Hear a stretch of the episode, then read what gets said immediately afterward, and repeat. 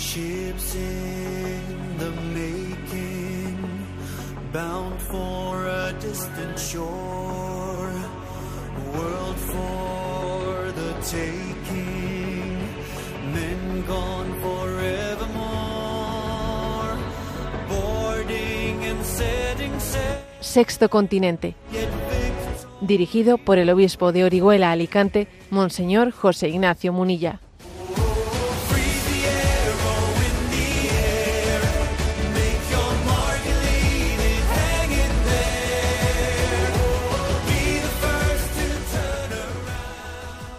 Un cordial saludo a todos los oyentes de Radio María. Un día más, con la gracia del Señor, nos disponemos a realizar este programa radiofónico llamado Sexto Continente, que lunes y viernes de 8 a 9 de la mañana, una hora menos en las Islas Canarias, realizamos aquí en directo en Radio María España.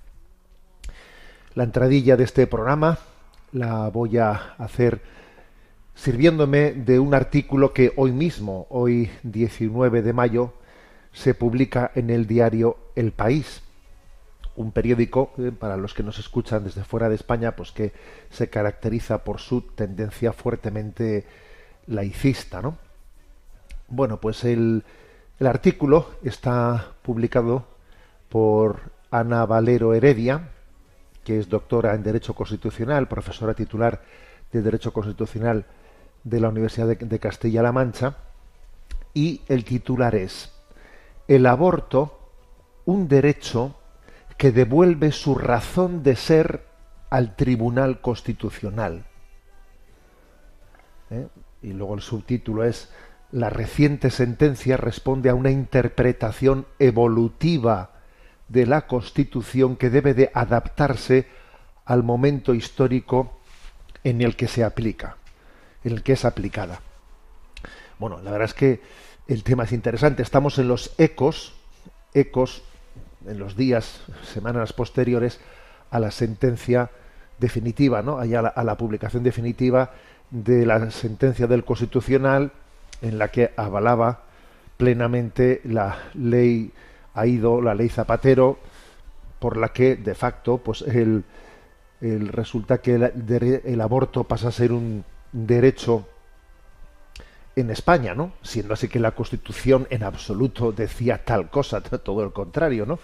Y, existía además una sentencia del propio constitucional Tribunal Constitucional en el año 85 en la que se decía que se reconoce el derecho a la vida del nascituros. Bueno, pues resulta que ahora el Tribunal Constitucional con la misma Constitución pega esta vuelta y entonces claro uno dice cómo es posible que donde digo digo digo Diego no estamos no estamos con la misma Constitución y aquí viene la clave ¿eh? viene la clave porque lo que está ahora ya en juego a estas alturas ya nos hemos cargado el derecho a la vida y ahora lo que está en juego ya es la propia concepción del derecho que claro, cambia completamente sus, sus parámetros, ¿no?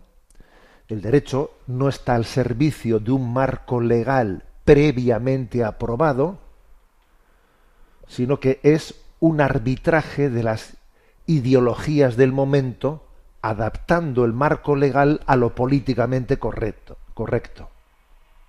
En el fondo es el derecho está subsumido por el relativismo completamente, ¿no?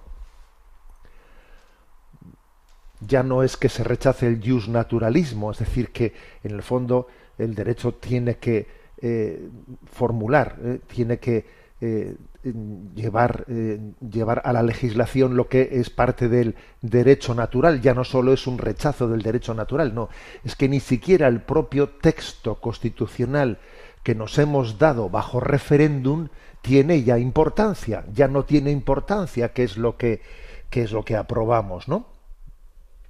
La Constitución puede cambiarse sin necesidad de cambiarla. Dicho de otra manera, ¿eh? a ver, la Constitución puede cambiarse sin necesidad de cambiarla. El titular, ¿no? De esta doctora en Derecho Constitucional, que es, bueno, que, está aquí expresando toda la ideología que en este momento existe, ¿no? El titular es magnífico, vamos. El, aborto, un derecho que devuelve su razón de ser al Tribunal Constitucional. O sea que el Tribunal Constitucional ha, descubierto su identidad gracias al derecho al aborto, ¿eh? que ha hecho que le ha hecho descubrir que yo no tengo que estar respondiendo a una constitución de la cual soy garante. No, no, de eso nada. Eso de que yo juré al tomar cargo que iba a ser fiel a la constitución, olvídate de ese libro sobre el que yo hice una promesa, olvídate. Ahora es el aborto el que te, te descubre a ti tu razón de ser. ¿eh? Repito el titular que es que no tiene desperdicio. El aborto, un derecho que devuelve su razón de ser al Tribunal Constitucional. ¿eh? Es el derecho al servicio del subsumido por el relativismo, ¿no? Y la práctica ya sabemos lo que esto supone, que no hay separación de poderes, los magistrados son una terminal, una terminal del poder ejecutivo, claro, lo, hemos visto, ¿no?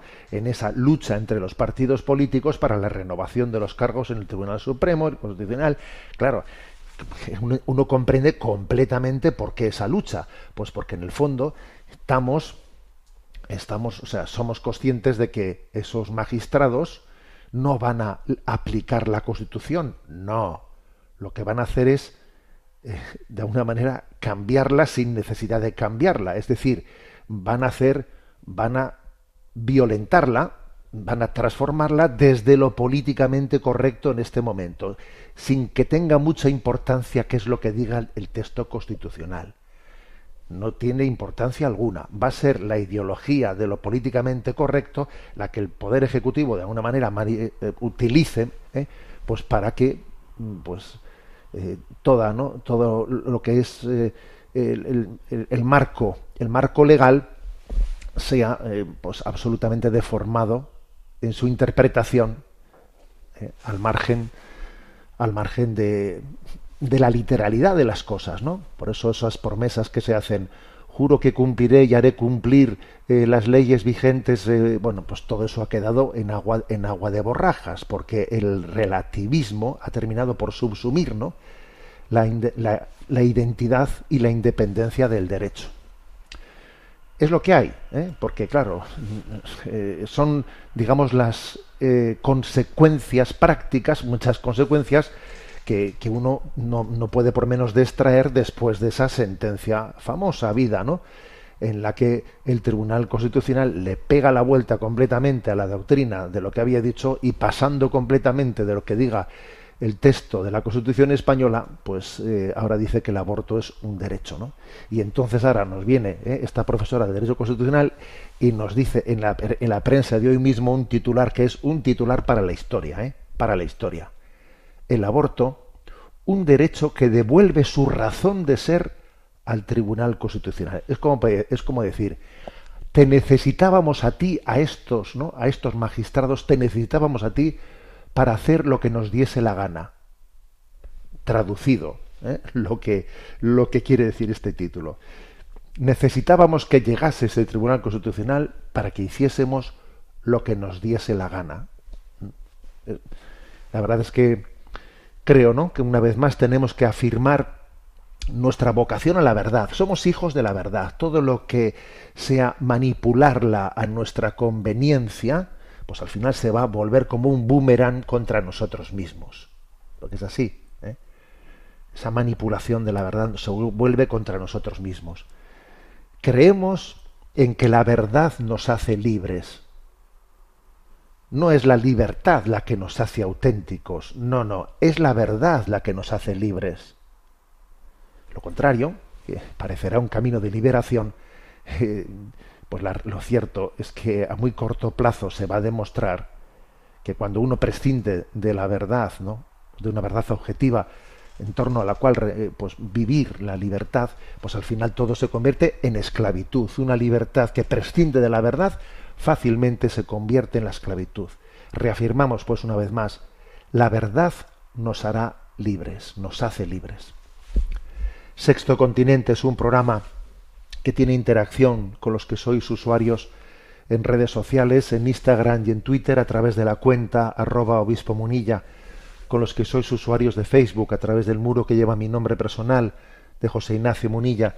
Los programas anteriores de Sexto Continente eh, los tenéis a vuestra disposición tanto en el podcast de Radio María como las plataformas de Spotify y, también de iVox, eh, además también de que en la página web multimedia www.enticonfio.org, sabéis que en ti confío es el lema episcopal, enticonfio.org, allí también hay un apartado de sexto continente, además de encontrar ahí también como, como podéis encontrar pues eh, todo el material de evangelización eh, que vamos que vamos poco a poco con la gracia de Dios pues pues dando luz. Bueno a ver qué la primera palabra que quiero decir antes de entrar en harina porque voy a, voy a arrancar también no después de esta entradilla del programa con una con una cuestión de actualidad con un tema de doctrina social de actualidad pero hay algo que creo que también tiene muchísima actualidad no y es eh, la campaña de mayo de Radio María. ¿eh? Bueno, voy a decir una cosa, ¿eh? o sea, la solidaridad es, la generosidad es un milagro, un milagro.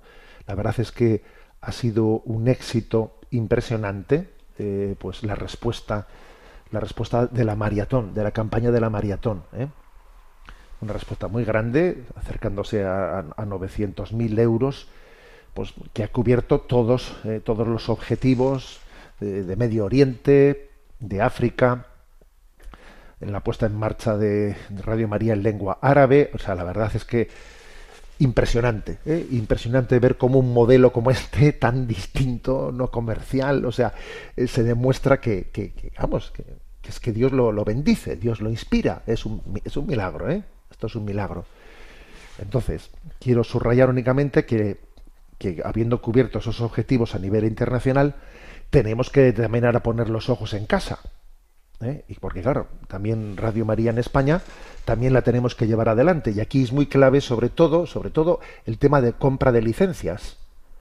¿eh? Porque, las, porque ya que las licencias se reparten como se reparten, oye, pues es muy importante que vayamos, o sea, que podamos ir comprando licencias en la emisión de la, de la frecuencia modulada, ¿no? Entonces, así como se ha comprado esa gran eh, eh, pues, eh, licencia ¿no? en Madrid, para que tenga Madrid una emisión maravillosa, con una cobertura magnífica que tiene Radio María ahora en Madrid, claro, eso ha costado mucho dinero. Y eso tenemos que mm, conseguir que esa cobertura llegue a todas, a todas las esquinas en España. Va a ser un gran reto, pero yo os animo, os animo a ser, a ser generosos. Vamos a centrarnos ahora en el resto del mes de mayo en la campaña en la campaña de Radio María y hay muchos voluntarios que están atendiendo eh, especialmente el teléfono como forma de encauzar de encauzar estos donativos no me decía don Luis, don Luis Fernando Prada ¿no? el director de Radio María que en la maratón ha habido algunos días que se han superado las 2.000 llamadas telefónicas al día no para dar donativos. Es un milagro. Entonces el teléfono no al que podéis llamar 91 8 22 80 10 91 8 22 80 10 bueno también en la página web de Radio María allí también se explica pues de qué otras maneras puede realizarse los donativos y, y de muchos modos bueno ahí está todo todo explicado no pero bueno continuamos adelante con este milagro de Radio María con esta gran obra que María, ¿no? Pues se ha es como este, ella es la capitana de la nueva evangelización ¿eh? y tiene y tiene ella, ella tiene su, su plan, su estrategia ¿eh? y entonces vamos a ponernos al servicio de ese plan estratégico de María de nueva nueva evangelización. Y dicho esto, eh, el tema que os quería compartir. Los temas que no se oyen en campaña electoral. Aquí en España estamos en campaña electoral. El próximo domingo, no el próximo, no, el siguiente domingo, el día 28, eh, pues son las elecciones, por una parte municipales y en una buena parte de España también elecciones autonómicas, ¿no?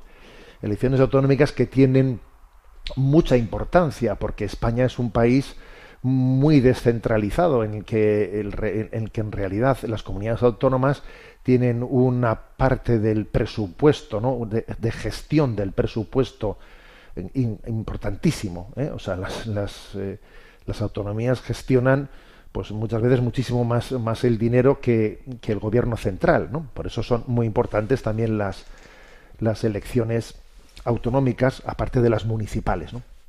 Entonces estamos en campaña electoral. Y bueno, ya en este micrófono me, habéis, me habéis, oído varias críticas, ¿no? Varias críticas hacia la manipulación eh, de las encuestas demoscópica, que eso sigue adelante, bien pan, y utilizándolas, ¿eh? bueno, pues venga, encuestas para aquí, encuestas para allá, y todo el mundo mirando las encuestas en vez de mirar su conciencia. ¿eh?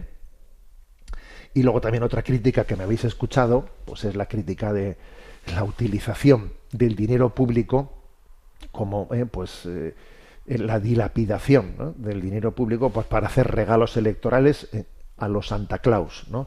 Pues venga, en el meeting del fin de semana anuncio, anuncio lo que lo que pues eso voy a, dar el, cine pues entradas al cine a dos euros y, y, ahora los jóvenes van a poder ir por toda Europa pues al 50% viajar por toda Europa con descuento del gobierno. Y, claro, pero ojo, eh, pero ojo que el gobierno haciendo eso y también eh, partidos de la oposición, algún partido de la oposición diciendo no, pero yo más y tú más y venga y bueno, ciertamente un espectáculo bastante triste, ¿no?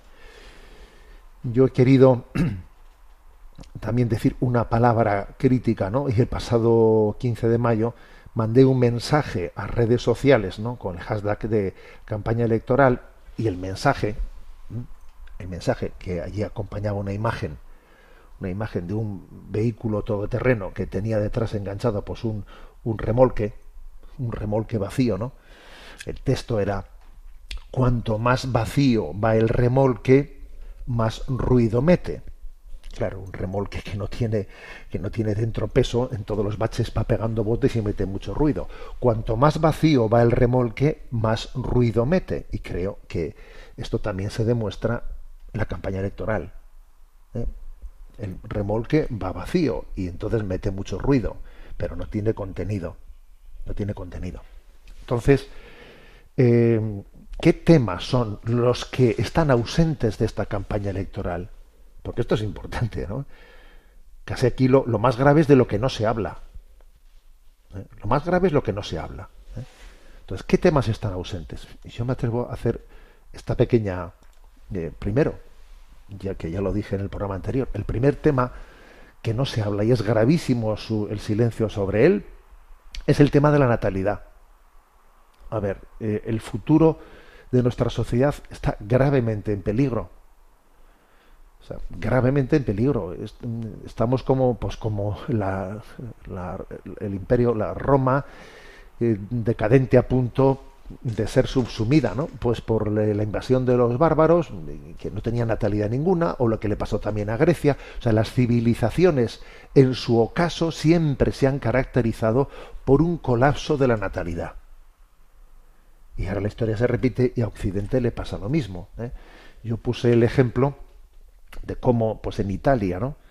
En Italia, pues ha tenido lugar ese encuentro, ese encuentro nacional de reflexión, ¿eh? reflexión sobre la natalidad, al que había asistido, pues el Papa Francisco, Giorgia Meloni, claro, verle a la, a la primera ministra italiana y verle y verle al Papa Francisco, pues fíjate, en un debate ante toda la nación, ¿no? Pues apoyando las medidas de natalidad, pues una esperanza. en Italia, el tema de la crisis de natalidad que está a nuestro nivel, o incluso nosotros estamos algo peor, es un temazo, es casi el tema, porque se dan cuenta de que es que ahí se la juegan. Oye, en España nadie habla de esto. En España yo, eh, bueno, ya sé que habrá honrosísimas excepciones por ahí, ¿no? Pero pero ¿alguien ha visto que eso esté ocupando espacios o que esté dentro de los temas que se, de los que se hablan? Pues no. Y creo que eso es una ausencia que en el fondo mm, lo dice todo, ¿no? Lo dice todo. Segundo tema. Segundo tema que es escandaloso, ¿no? Como está ausente entre nosotros es el aumento de la deuda pública. A ver, nuestras administraciones se están endeudando de una manera escandalosa. Escandalosa, ¿no? existe una deuda pública en todas las administraciones, no solo en el gobierno central, ¿eh? no solo el, Estado, sino también en las autonomías, que, cada vez va creciendo más, va, creciendo más y va creciendo más. y todo el mundo, ¿no? Pues mm, se pretende eh, hacer promesas abriendo líneas de crédito que ya pagará el que venga después, ¿no? Bueno, claro, así es generoso cualquiera. Así es generoso cualquiera.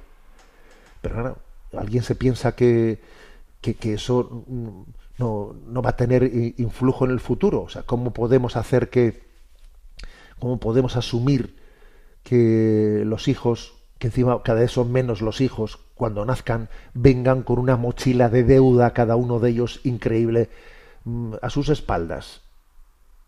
Eso, eso se asume, nadie tiene nada que decir. Nadie tiene nada que decir al respecto. ¿eh? Porque en el fondo, al final es construir una economía irreal. Irreal si todo eso, si todo está basado ¿no? en créditos y más créditos y más créditos. Un crédito para, para, para pagar el anterior y otro crédito para pagar este. A ver, es una auténtica ficción. ¿eh? Ficción hasta que las cosas hagan pum, claro. ¿eh? Tercer tema que está ausente de la campaña electoral y me parece también que es, que es muy grave, ¿no? El tema de la libertad de elección de los padres en, los centros educativos. Su libertad de elección, que está siendo gravemente cercenada. ¿eh? Recientemente me contaban, pues por ejemplo, ¿no? Como en la comunidad autónoma vasca, pues ya se ha puesto en marcha, ¿no? Se ha puesto en marcha ya un, digamos, una, un procedimiento a la hora de elegir, eh, de elegir centros en los que los padres, claro, los padres ya no van al colegio a decir, oiga, quiero matricular a mi hijo. No, no, ya no se va a un centro. Usted no puede ir a un centro, al centro que quiere matricular a sus hijos. No, usted tiene que ir a un lugar de la administración, ¿no? De la Consejería de Educación y en la cual usted allí manifiesta, eh, manifiesta sus preferencias, sus preferencias y después le asignarán el centro que puede ser el que usted buscó o no y que puede ser de la red concertada o no, o le pueden enviar a la pública. Y entonces ya hay un tanto por ciento de personas que pidieron la red concertada, pero no, se le manda a la pública y, y, ya no puede existir un contacto entre familia y colegio. No, tiene que ser la Consejería de Educación la que tiene que estar en medio. Tú no te puedes encontrar con el colegio. Madre mía. Y lo fuerte del asunto es que eso acontece sin que nadie diga nada sin que nadie diga nada. ¿eh? ¿Cómo es posible que nadie diga nada ante eso? Los propios colegios, ¿cómo no pueden, cómo no ponen el, pues, pues, el grito en el cielo? pues porque tienen miedo, porque tienen miedo, porque claro, si ponen el grito en el cielo, están de alguna manera, pues molestando a quien, a quien les tiene que, con quien tienen que negociar pues la asignación económica de, pues, del concierto. Y entonces, claro, como resulta que aquí el que administra el dinero se cree dueño de él, se cree dueño de él, pues tú te tienes que callar ante todas las injusticias, ¿no? Y entonces, ¿qué es lo que ahí sufre? Pues el, el derecho de los padres a, a su libre elección, la tutela, la patria potestad de los padres. O sea, claro, esto es, esto es, muy grave, obviamente. ¿eh? Esto es muy grave.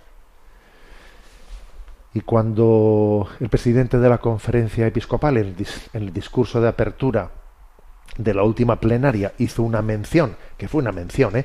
hizo una mención a, a la, al recurso al cheque, al llamado cheque escolar, para que uno libremente pueda elegir un centro, bueno, ahí se levantó todo el mundo, todo el mundo asustado, todo el mundo asustado.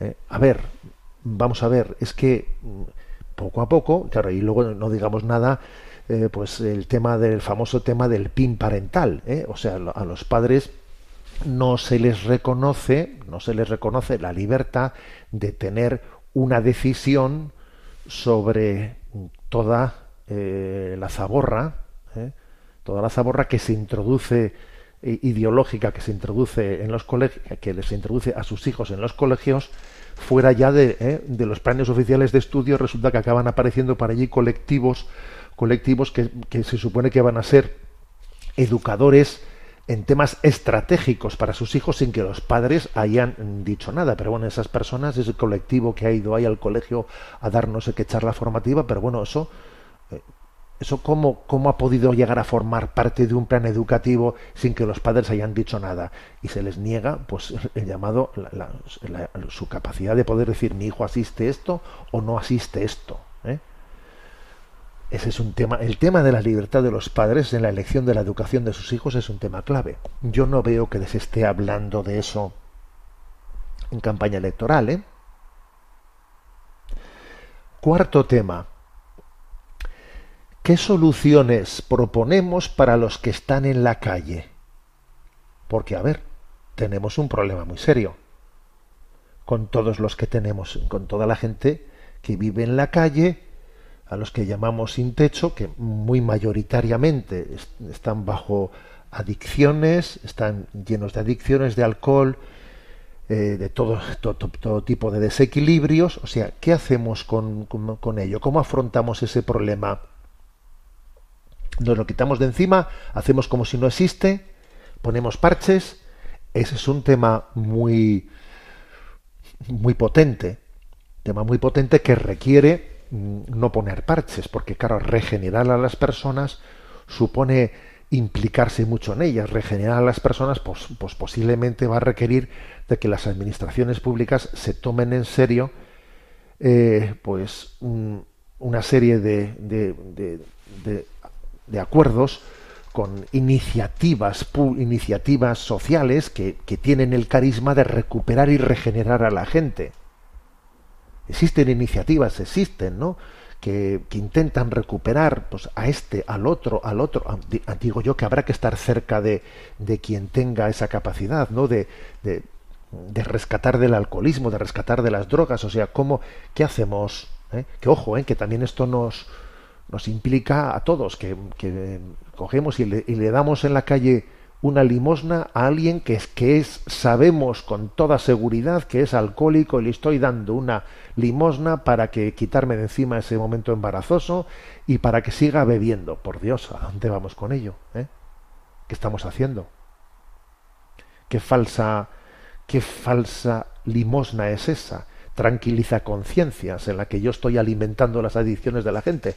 Pero claro, ¿cuál es la alternativa? La alternativa es que yo me tome, esto supone ponernos las pilas, ¿no? Diciendo, a ver, eh, ¿quién ofrece propuestas concretas, ¿no? Para, para la regeneración. ¿Qué propuestas concretas existen? Voy a apoyarlas. Bueno, entonces, ¿qué soluciones proponemos para, para, para todo ello? Para quienes eh, eh, los, sin techo, pero además vamos a ser claros, especialmente eh, para todas las personas que son la inmensa mayoría, ¿no? Pues que están bajo las adicciones y bajo las drogas, o sea, ¿qué soluciones proponemos? En quinto lugar, ¿qué proponemos ante el desquiciamiento tan potente que, que existe, ¿no?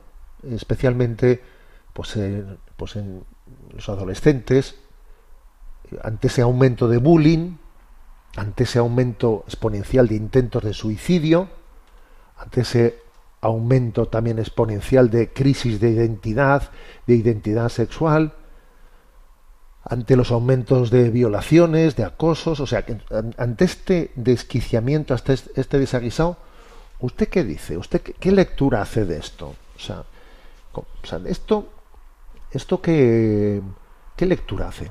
¿Mm? Tenemos que mojarnos ante una cosa como esa. O sea, la, clase política se tiene que mojar ante, ante una cosa como esta. Es una crisis sin precedentes en la que un político no puede decir voy a intentar que las calles estén limpias. Por supuesto, será muy importante, pero o que la iluminación, a ver, pero un momento, ¿Nos damos cuenta qué crisis estamos viviendo? ¿Mm? Entonces, ¿usted qué lectura hace de esto y qué es lo, y qué es lo que propone? Vamos a mojarnos. He, hablado yo en el arranque del programa del artículo que esa doctora de Derecho Constitucional escribe hoy precisamente en el diario El País, ¿no? Pues ella, ella por ejemplo, ella es autora de un, de un libro que titula La libertad de la pornografía. ¿eh? Bueno, pues entonces ella, ella lo que viene lo que dice en el libro que la, pornografía es libertad de expresión y que es libertad artística y que entonces tiene que, que es constitucionalmente legítima. ¿eh? Entonces que la, que la respuesta al porno malo no es la prohibición del porno, sino un porno mejor, hecho con más calidad.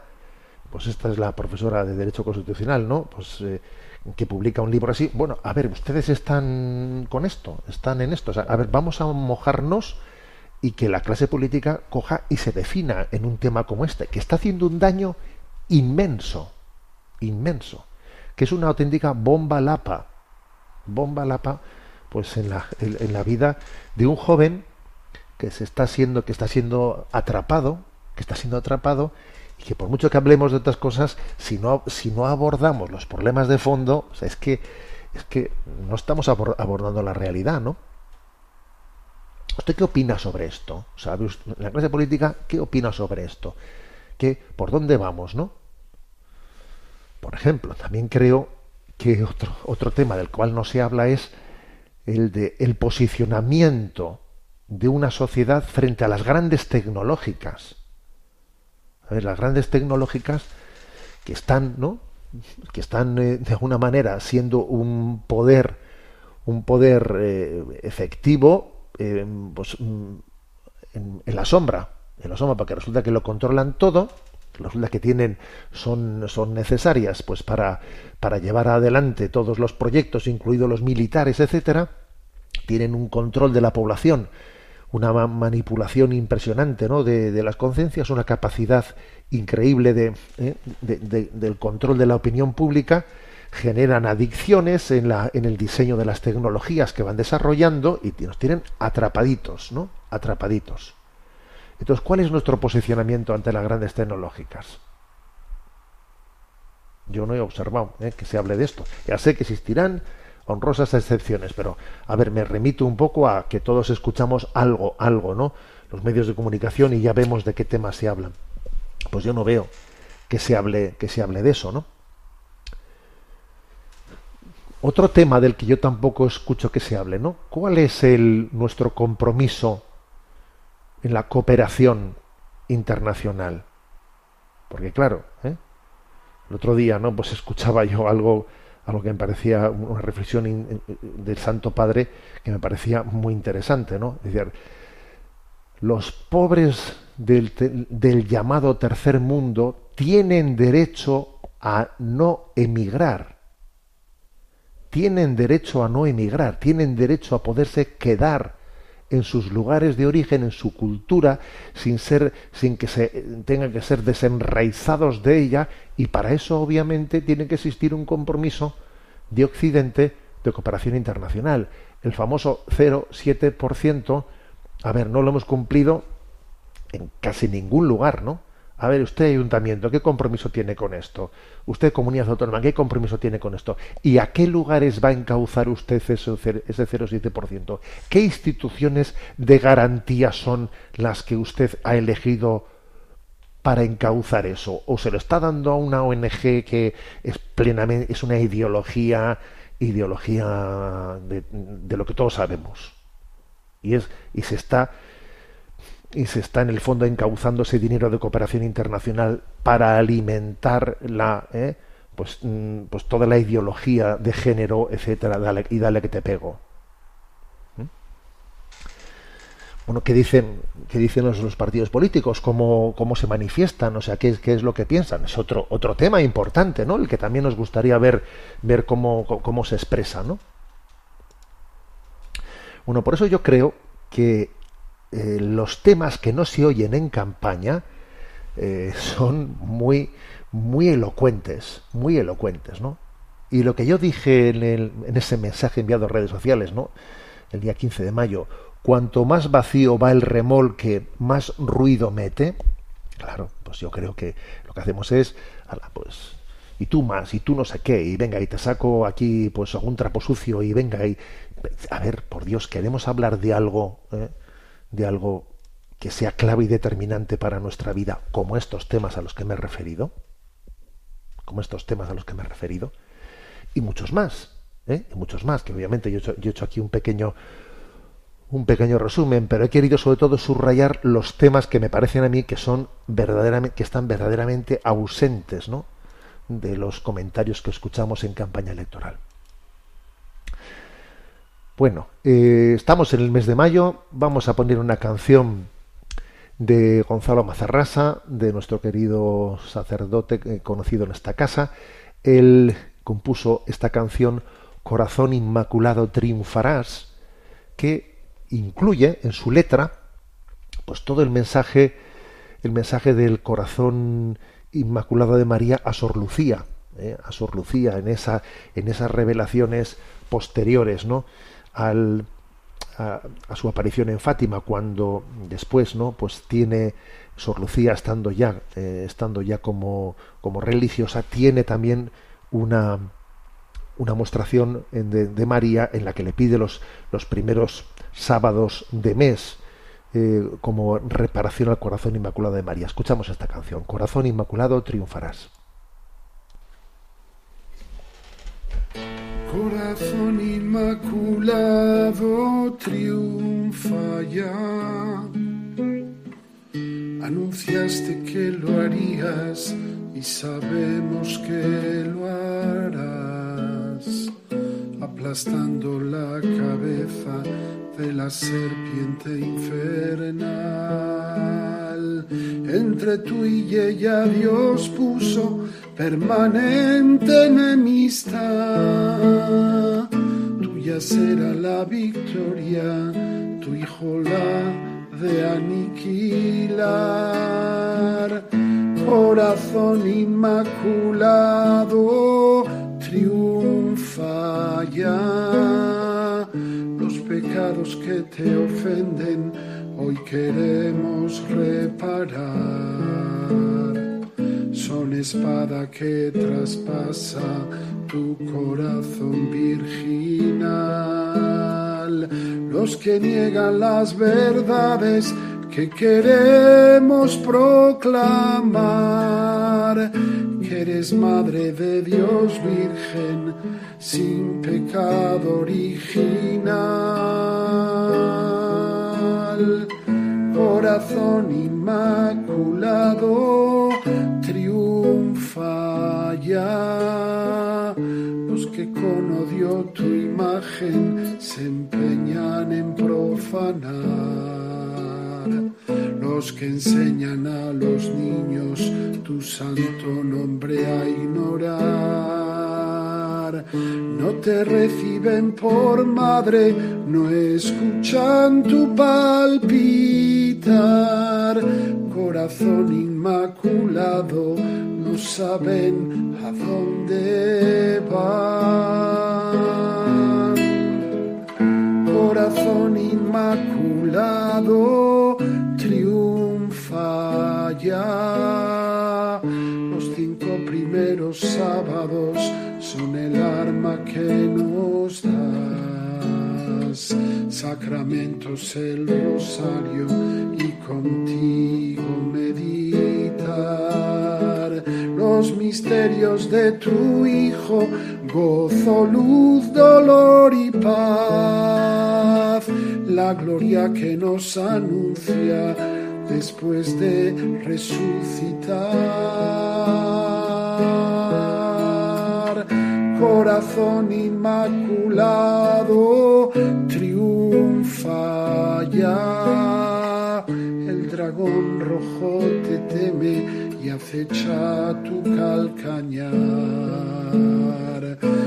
porque sabe que le queda poco tiempo que emplear en perseguir a tu iglesia y en procurar nuestro mal. Corazón inmaculado, no le dejes continuar. Corazón inmaculado, ya. Corazón inmaculado, corazón inmaculado, triunfarás.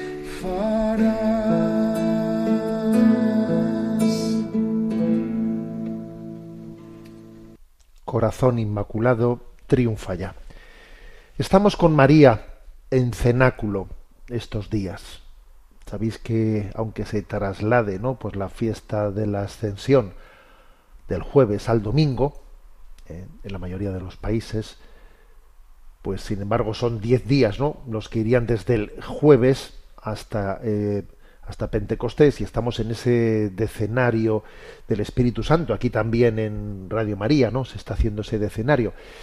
Y quiero aprovechar pues estos programas que tenemos de sexto continente dentro de este decenario, bueno, que van a ser tres, ¿no? El de hoy, el del lunes, el de siguiente viernes, para hacer una mini, un mini comentario de la secuencia de Pentecostés, ¿eh? del Beni Sante Spiritus, de esa maravillosa, maravillosa oración, que también yo, bueno, pues aquí dejo esta invitación, ¿eh? Igual podría ser bueno que uno dije que uno dijese oye si me aprendo y si me aprendo bien la secuencia de Pentecostés para hacer de ella una de esas oraciones que mi que mi oración personal la recite y me vaya empapando y empapando de ella porque ¿eh? hoy en día utilizamos muy poco la memoria. Oye es que es muy muy sanador no el, el tener en nuestra memoria algunas oraciones de especial profundidad que nos empapen no como esta. Ven Espíritu Divino, manda tu luz desde el cielo. Padre amoroso del pobre, don en tus dones espléndido, luz que penetra las almas, fuente del mayor consuelo. Ven, dulce huésped del alma, descanso de nuestro esfuerzo, tregua en el duro trabajo, brisa en las horas de fuego, gozo que enjuga las lágrimas y reconforta en los duelos. Entra hasta el fondo del alma, divina luz, y enriquecenos. Mira el vacío del hombre si tú le faltas por dentro. Mira el poder del pecado cuando no envías tu aliento. Riega la tierra en sequía, sana el corazón enfermo, lava las manchas, infunde calor de vida en el hielo, doma el espíritu indómito, guía al que tuerce el sendero, reparte tus siete dones según la fe de tus siervos, por tu bondad y tu gracia, dale al esfuerzo su mérito, salva al que busca salvarse y danos tu gozo eterno.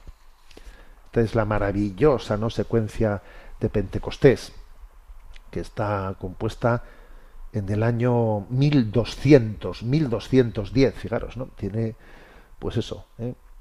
ocho siglos. No hay que confundirla con el Beni Creator Spiritus, ¿eh? Que es el que suele rezarse pues en las asambleas eclesiales, pues cuando comienzan los concilios, las asambleas, los cónclaves, bueno, el Beni, el Beni Creator Spiritus es, es otra pieza también magnífica, ¿eh?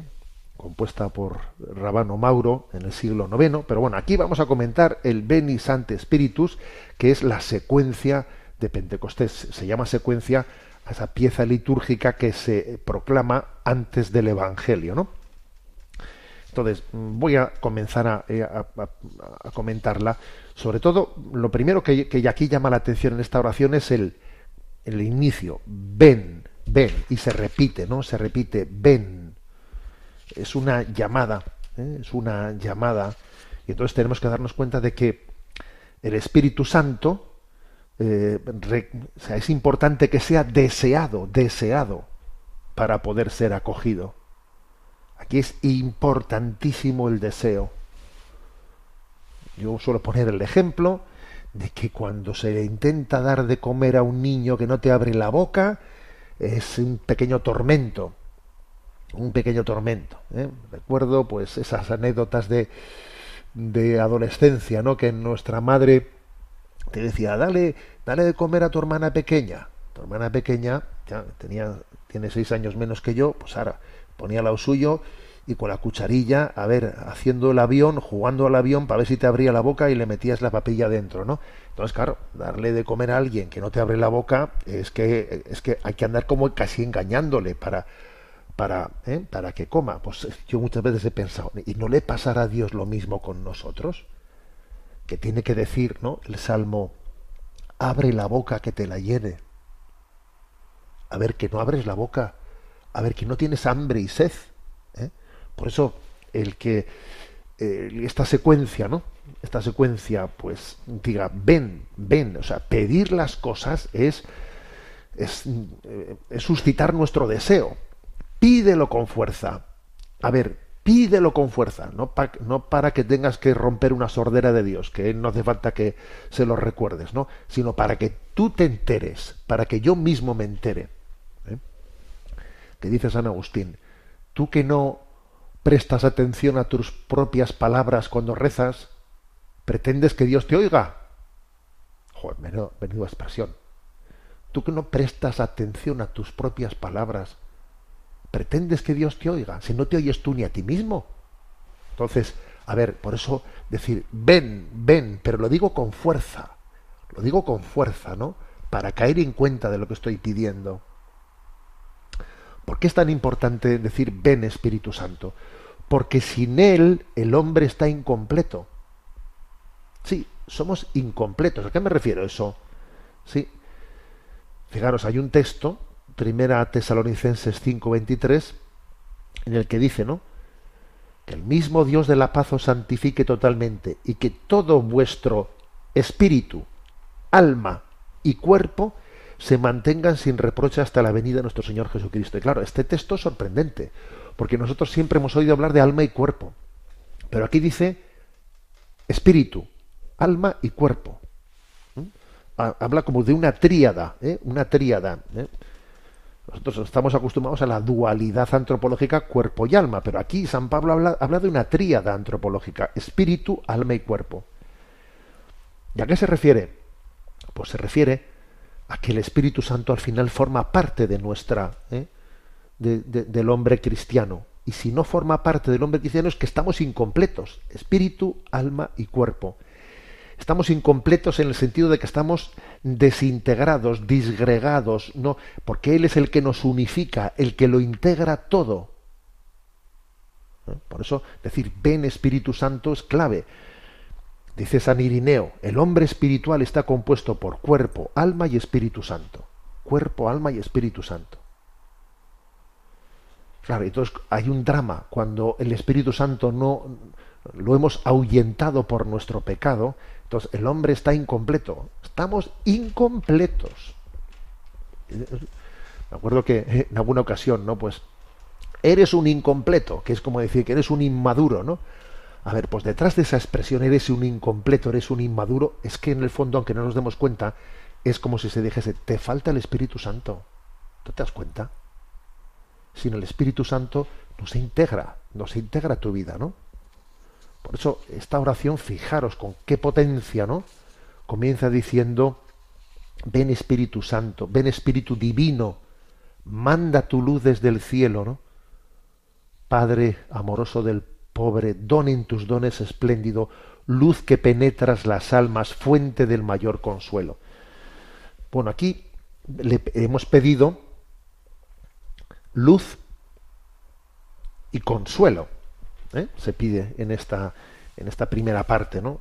en esta primera estrofa de la secuencia. Luz que penetra las almas, fuente del mayor consuelo. El tema de la luz, ¿eh? el tema de la luz es clave porque fijaros cómo curiosamente, el Génesis, cuando relata la creación, el primer acto creador es la luz la separación de la luz de las tinieblas, Génesis 1.3. Dios separó la luz de las tinieblas. Y por eso se dice del Espíritu Santo, Señor y dador de vida. O sea, la vida comienza con la luz, con la luz, ¿no? Pero también fijémonos en una cosa, ¿eh? fijémonos en que, eh, según la cultura griega, a la luz se le identifica con el conocimiento de la verdad. Sin luz tú no conoces la verdad, ¿no? Y entonces, Pues es maravilloso ver que en el Salmo 36, 10 dice, porque en ti está la fuente viva y tu luz nos hace ver la luz. Es decir, que necesitamos del Espíritu Santo para ver las huellas de Dios en nuestro entorno. Tu luz nos hace ver la luz. Necesitamos del Espíritu Santo para interpretar los signos de los tiempos. Sin el Espíritu Santo vamos a ciegas, a ciegas, en tinieblas. Por eso le pedimos, ven, luz que penetras las almas. Yo para poder conocerme necesito hacerlo, perdón, necesito hacerlo a la luz de Dios, desde la luz de su mirada, desde el don del Espíritu Santo. El Espíritu Santo es el que me permite conocerme interiormente.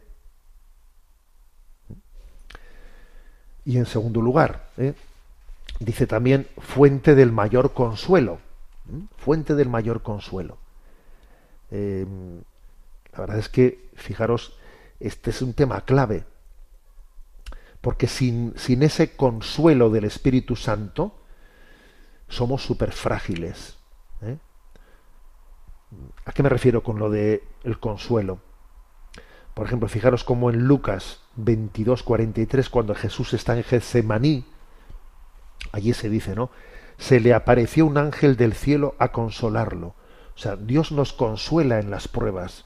O sea, te da fortaleza. Te dice, ánimo, que vas por buen camino. Sé firme, persevera. ¿Eh?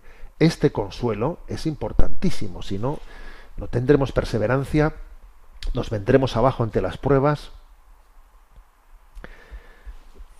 ese ángel consolador que se le aparece a Jesús en Getsemaní ¿eh? es también es también una, una imagen es, es, también una expresión ¿eh? una expresión de, del don del Espíritu Santo consolándonos ¿eh? en las pruebas nos consuela en las pruebas nos conforta en las pruebas por eso podemos decir no hay consuelo como el tuyo no hay consuelo como el, como el don del Espíritu Santo de acuerdo pues así hemos comenzado este eh, este comentario del, de la secuencia de Pentecostés, ¿eh? que os animo a que podáis incluso durante este decenario irlo repitiendo y ojalá lo hagamos nuestro hasta el punto de aprenderlo de memoria, ¿no? Hoy nos quedamos con esa primera estrofa. Ven Espíritu Divino, manda tu luz desde el cielo, Padre amoroso del pobre, donen tus dones espléndido, luz que penetra las almas, y fuente, fuente del mayor consuelo. Bien, nos quedan unos minutos y vamos a nuestro, a nuestro momento DOCAT, ¿eh? que vamos comentando sobre temas de doctrina social de la Iglesia y tenemos el punto 298. Dice, ¿deben recurrir los oprimidos a medios externos? dice, el terrorismo se ha de condenar con dureza, afecta frecuentemente a víctimas inocentes y, arbitrariamente escogidas. Los terroristas demuestran asimismo un desprecio cínico y total por la vida humana, pero sus acciones no encuentran justificación alguna. El terrorismo siembra odio, derramamiento de sangre, muerte y el deseo de venganza y de represalia. Los terroristas suelen apuntar en sus ataques a lugares de la vida cotidiana y no a objetivos militares, a diferencia de lo que sucede en una guerra declarada. Bueno, fijaros que estamos en este contexto hablando de, la guerra, ¿eh? en este capítulo de la doctrina social de la Iglesia, y de repente sale el tema del terrorismo, ¿eh? que en este punto 298 del DOCAT en el fondo, como diciendo, ¿sería justificable que las personas oprimidas, eh, oprimidas, recurriesen al método del terrorismo? Y entonces, eh, como veis, se, se, posiciona de una manera contundente diciendo no, no sería, no sería correcto. ¿eh? Es verdad que igual, ¿no? Pues eh, aquí estamos hablando de, lo que es, ¿no? De, del terrorismo y es posible que, que lo que sí pueda tener, o sea, que lo que sí tiene una justificación moral, pues es cuando, por ejemplo, pues en, el contexto de una de una guerra, de una invasión o de una invasión, pues existe, como por ejemplo existió en el contexto de la Segunda Guerra Mundial, la resistencia eh, pues interior, ¿no? de los partisanos, etcétera, que también que están dentro de un territorio ocupado y que también luchan o colaboran con el ejército de su nación, pues eh, a este lado de las filas, ¿no? Bueno, eso es otro tema. Pero aquí, aquí no habla de eso, aquí habla de propiamente del terrorismo. Y como veis, hace un rechazo absoluto ¿eh? del terrorismo, incluso cuando parece, porque claro, los terroristas suele, ocurrir esto, ¿no? Los terroristas suelen invocar un supuesto ideal pues yo qué sé, ¿no? Pues el terrorismo, pues para defender eh, al pueblo palestino, pues poner un ejemplo.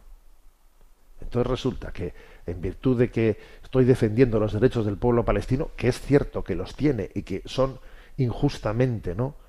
Eh, conculcados, además con sentencias de, la ONU, etcétera, o sea, esos los derechos del pueblo palestino son injustamente conculcados. Ahora, el que yo recurra al terrorismo y vaya, pues como por ejemplo a las Olimpiadas, ¿no? que ocurrió en Múnich y tal, y allí yo haga un acto terrorista y que como la causa que estoy defendiendo entiendo que es justa, eso a mí parece no que, que me dé que me dé pues un respaldo moral para justificar el terrorismo, o sea, no lo segundo no se sigue en absoluto de lo primero. Es más, en la práctica le hace un daño inmenso a esa causa que en ese caso, en ese caso concreto que estoy diciendo es justa, que estabas defendiendo. Incluso cuando una causa es justa, le estás haciendo un flaquísimo favor ¿eh? a la hora de apoyarte en el terrorismo para defenderla. Y luego además es que el fin no justifica los medios. Y la palabra terrorismo, como su propio nombre indica, al final, ¿cuál es la finalidad del terrorismo? Pues infundir terror, infundir miedo. Infundes miedo en toda la población. O sea, el terrorismo en el fondo, pues esto es lo que, por ejemplo, lo que vivimos, ¿no? Pues con, con ETA en el país, en el, País Vasco, que en el fondo es infundir miedo para que la gente se sienta extraña en su propia patria y, marchen fuera y que en el fondo se haga, se haga, una especie de limpieza étnica, ¿no? Porque yo voy a meter miedo para que todo el que no piense como yo se sienta mal aquí. En el fondo es la estrategia del terror, ¿eh? del terror. Por eso aparte de que el fin no justifica los medios, hay que tener en cuenta que la, que la finalidad que persigue el terrorismo es absolutamente perversa, que es manipular a la población por el miedo, ¿eh? Por el miedo, subyugarla por el miedo. Bueno, tenemos el tiempo cumplido. Me despido con la bendición de Dios Todopoderoso, Padre, Hijo y Espíritu Santo. Alabado sea Jesucristo.